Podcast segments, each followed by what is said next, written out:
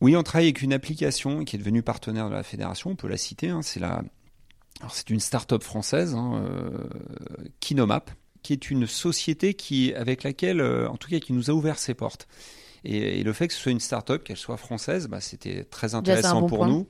Et puis, euh, bah, en termes d'échelle, euh, voilà, nous, euh, fédération, petite fédération olympique, grande par les résultats, mais, mais, mais petite aussi par rapport à la fédération de football, hein, il faut être très honnête, eh, eh bien, on avait un, un, interlocuteur à notre échelle. et, et, qui était aussi intéressé, curieux, ouvert. Donc ça, ça c'est particulièrement intéressant pour nous.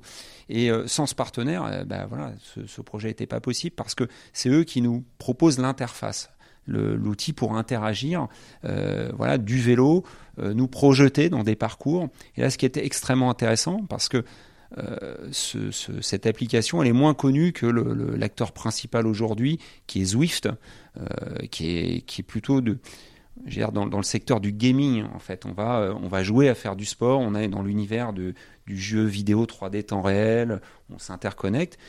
Euh, là, euh, Kinoma, c'est un petit peu différent et nous, ça nous intéressait aussi en termes de développement parce que c'est un outil qui permet de d'uploader ses propres parcours.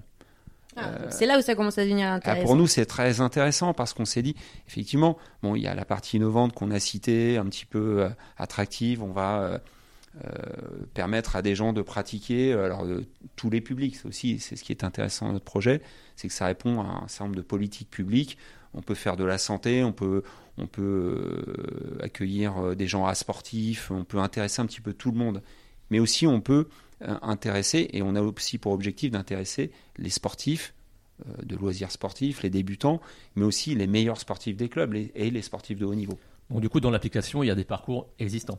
voilà. Alors, il y a des parcours. Euh, ce qui est intéressant, c'est que chaque pratiquant, et ce qui est très malin finalement, à l'image un petit peu des plateformes de, streaming, mm. c'est que chaque euh, comment dire euh, chaque participant ou utilisateur plutôt, c'est plutôt chaque utilisateur devient finalement un contributeur.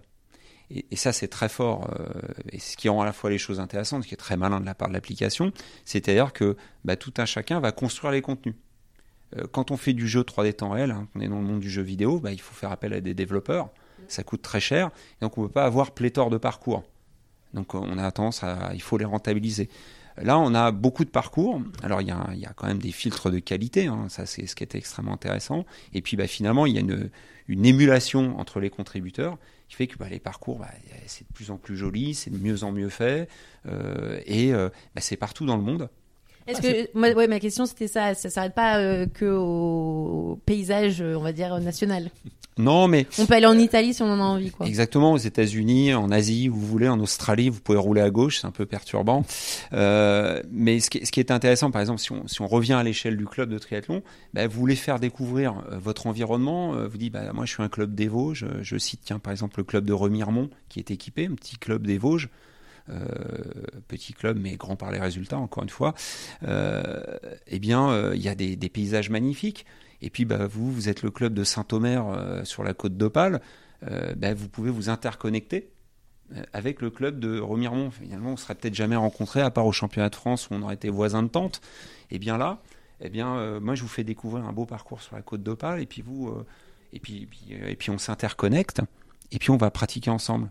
Ça, c'est intéressant.